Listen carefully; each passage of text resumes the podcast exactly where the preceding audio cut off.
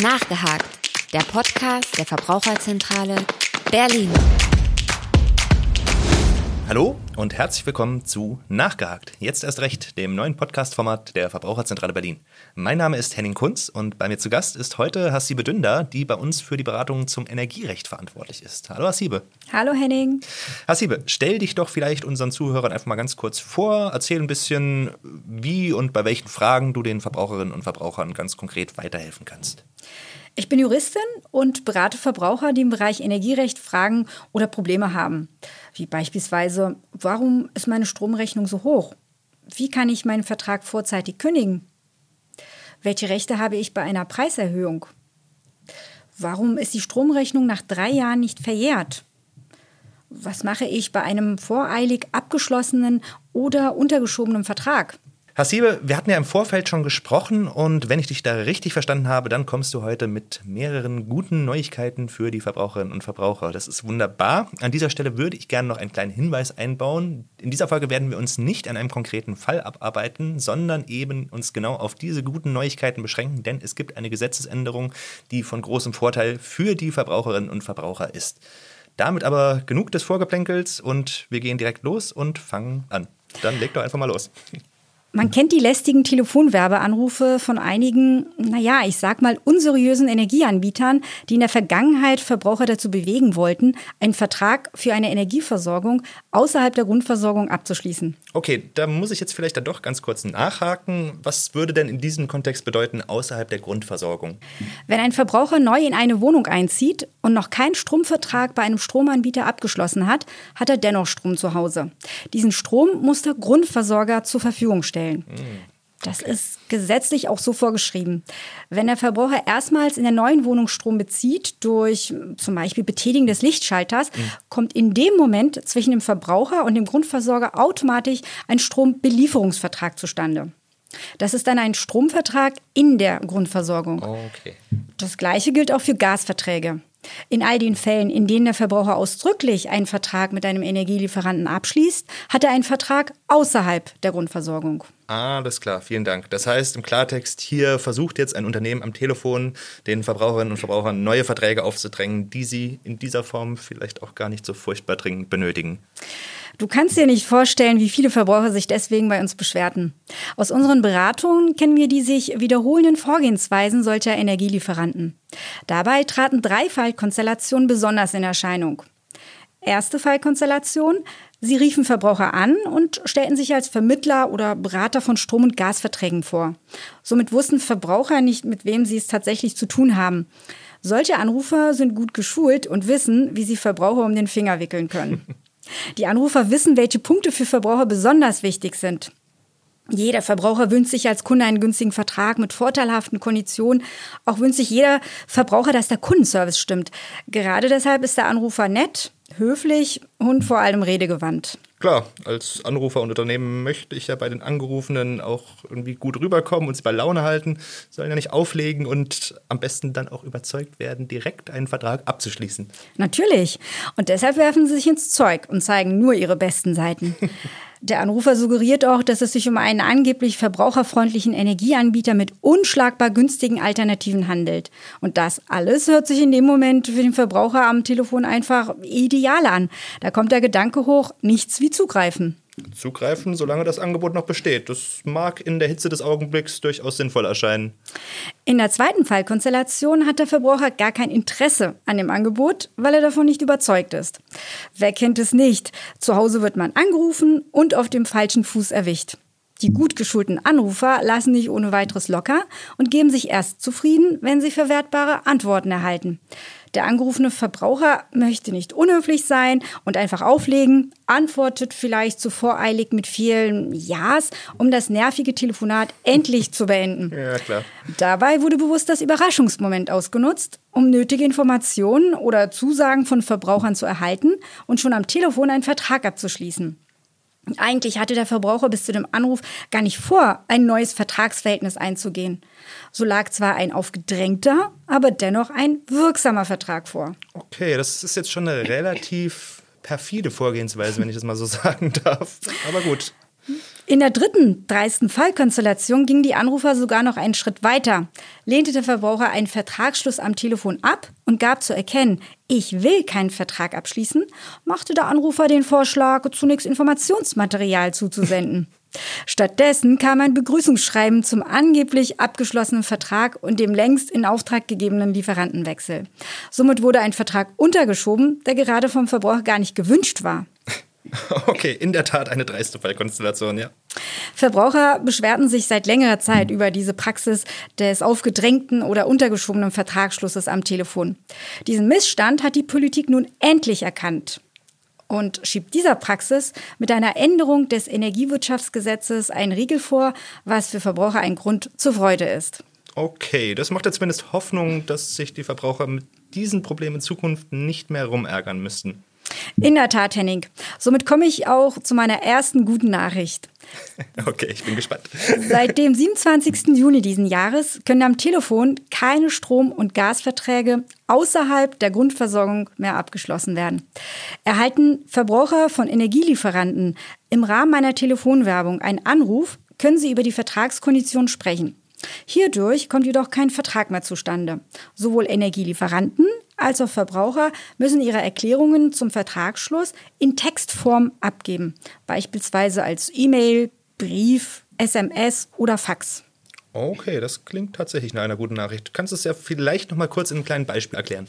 Der Verbraucher wird angerufen und mit der Frage konfrontiert, wollen Sie denn nicht gerne einen günstigen Vertrag abschließen?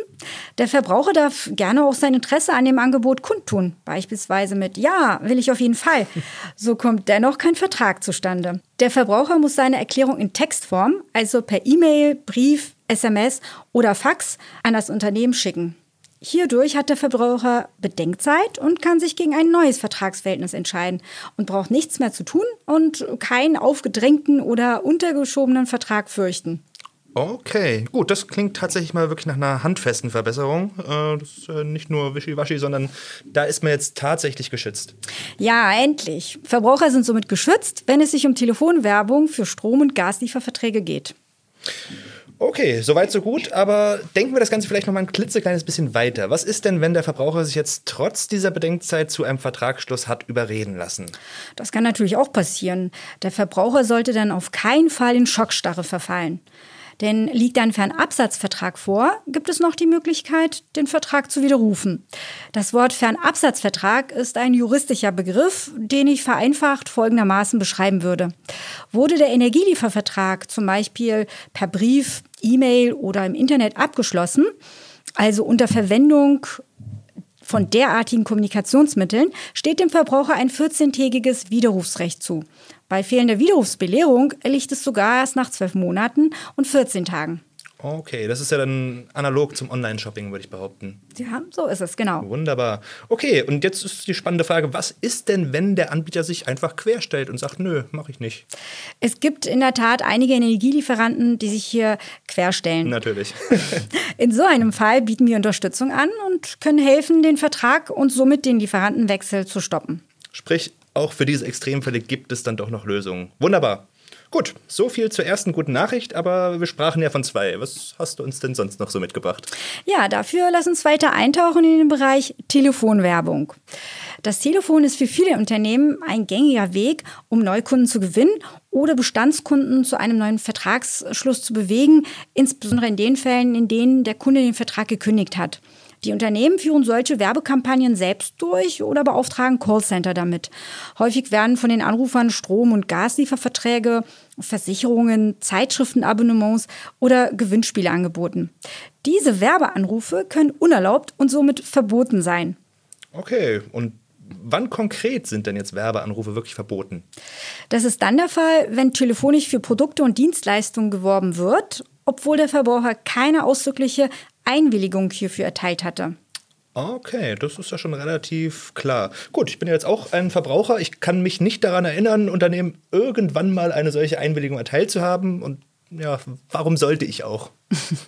Ein sehr guter Denkansatz, der leider in der Realität doch anders aussieht. Äh, natürlich. Jedem Verbraucher steht es frei, in eine Telefonwerbung einzuwilligen. Aber oftmals tut es der Verbraucher, ohne es zu wissen. Man nimmt an einem Gewinnspiel teil und kreuzt Kästchen an, mit denen in die Telefonwerbung eingewilligt wird. Oder man schließt einen Vertrag ab, in dem auch unbewusst einer Telefonwerbung zugestimmt wird. So kann es sein, dass der Verbraucher vielen Unternehmen eine Telefonwerbung erlaubt. Durch unsere Beratung machen wir aber leider die Erfahrung, dass es auch die Fälle gibt, in denen der Verbraucher in eine Telefonwerbung gar nicht eingewilligt hat und dennoch für eine Werbung angerufen wird. Ja, das hatte ich schon befürchtet. Gut, dann wäre jetzt die spannende Frage, was kann ich als Verbraucher tun, wenn ich eben merke, das handelt sich jetzt eindeutig um eine unerlaubte Telefonwerbung? Um die illegale Praxis der unerlaubten Telefonwerbung langfristig zu stoppen, sollten Verbraucher unbedingt Beschwerde bei der Bundesnetzagentur einreichen. Denn unerwünschte Telefonwerbung stellt einen Verstoß gegen das Gesetz gegen den unlauteren Wettbewerb, kurz OWG, dar. Verbraucher müssen ausdrücklich zugestimmt haben, Werbeanrufe erhalten zu wollen. Ist dies nicht geschehen, kann die Bundesnetzagentur den Verstoß mit einer Geldbuße ahnden. In diesem Zusammenhang komme ich auch schon zu der zweiten erfreulichen Nachricht. Damit es der Bundesnetzagentur erleichtert wird, gegen unerlaubte Telefonwerbung vorzugehen, gab es am 1. Oktober eine Gesetzesänderung im OWG. Firmen müssen künftig eine Einwilligung der Verbraucher zur Telefonwerbung dokumentieren und aufbewahren. Kommen sie dieser Pflicht nicht nach, wird dieser Verstoß ebenfalls mit einer Geldbuße geahndet. Hierdurch sollen Unternehmen abgeschreckt werden, Telefonwerbung ohne vorherige Einwilligung zu machen. Okay. Das ist ja nicht nur ein Papiertiger, sondern da gibt es dann wirklich eine Nachweispflicht bei den Unternehmen. Das ist dann wirklich mal ein Schritt in die richtige Richtung. Jetzt frage ich einfach mal ganz unschuldig, kann die Verbraucherzentrale bei Verstößen gegen das UWG denn auch tätig werden? Na klar, auch die Verbraucherzentrale geht gegen solche Unternehmen vor und mahnt sie ab, indem sie schriftlich dazu auffordert, dieses Verhalten zu unterlassen. Kommt ein Unternehmen dieser Aufforderung nicht nach, kann die Verbraucherzentrale aufgrund ihres eigenen Klagerechts von dem Unternehmen verlangen, dass es das wettbewerbswidrige Verhalten einstellt. Und ich vermute mal, wenn das nicht passiert, dann auch tatsächlich eben vor Gericht ziehen. So ist es. Wunderbar. Gut, Hasibe, das sind alles sehr interessante Punkte, die du schilderst. Ich würde sagen, das war jetzt eine ganze Menge, von daher fassen wir das einfach nochmal kurz für die Zuhörerinnen und Zuhörer zusammen. Energielieferträge, die außerhalb der Grundversorgung liegen, können nicht mehr am Telefon abgeschlossen werden. Überhaupt nicht. Wenn ich per SMS, Fax, E-Mail oder sonst irgendwie online einen Energieliefervertrag abgeschlossen habe, dann habe ich immer ein Widerrufsrecht. Und bei Telefonwerbung ohne meine Einwilligung kann ich mich bei der Bundesnetzagentur beschweren, damit die Unternehmen dann wegen solcher Verstöße auch tatsächlich geahndet werden können. Und wenn die Unternehmen eben nicht nachweisen können, dass es diese Einwilligung gibt, dann werden sie sanktioniert, so wie es auch sein sollte. Genau, du hast es auf den Punkt gebracht. Wir ermutigen die Verbraucher, sich zur Wehr zu setzen und die fragwürdigen Methoden von Unternehmen nicht tatenlos hinzunehmen. Gerne können sich Verbraucher an uns wenden, damit sie in ihrem Einzelfall beraten und unterstützt werden.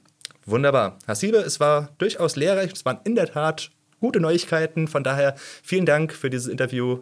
Vielen Dank auch an unsere Zuhörerinnen und Zuhörer und bis zum nächsten Mal. Nachgehakt der Podcast der Verbraucherzentrale Berlin.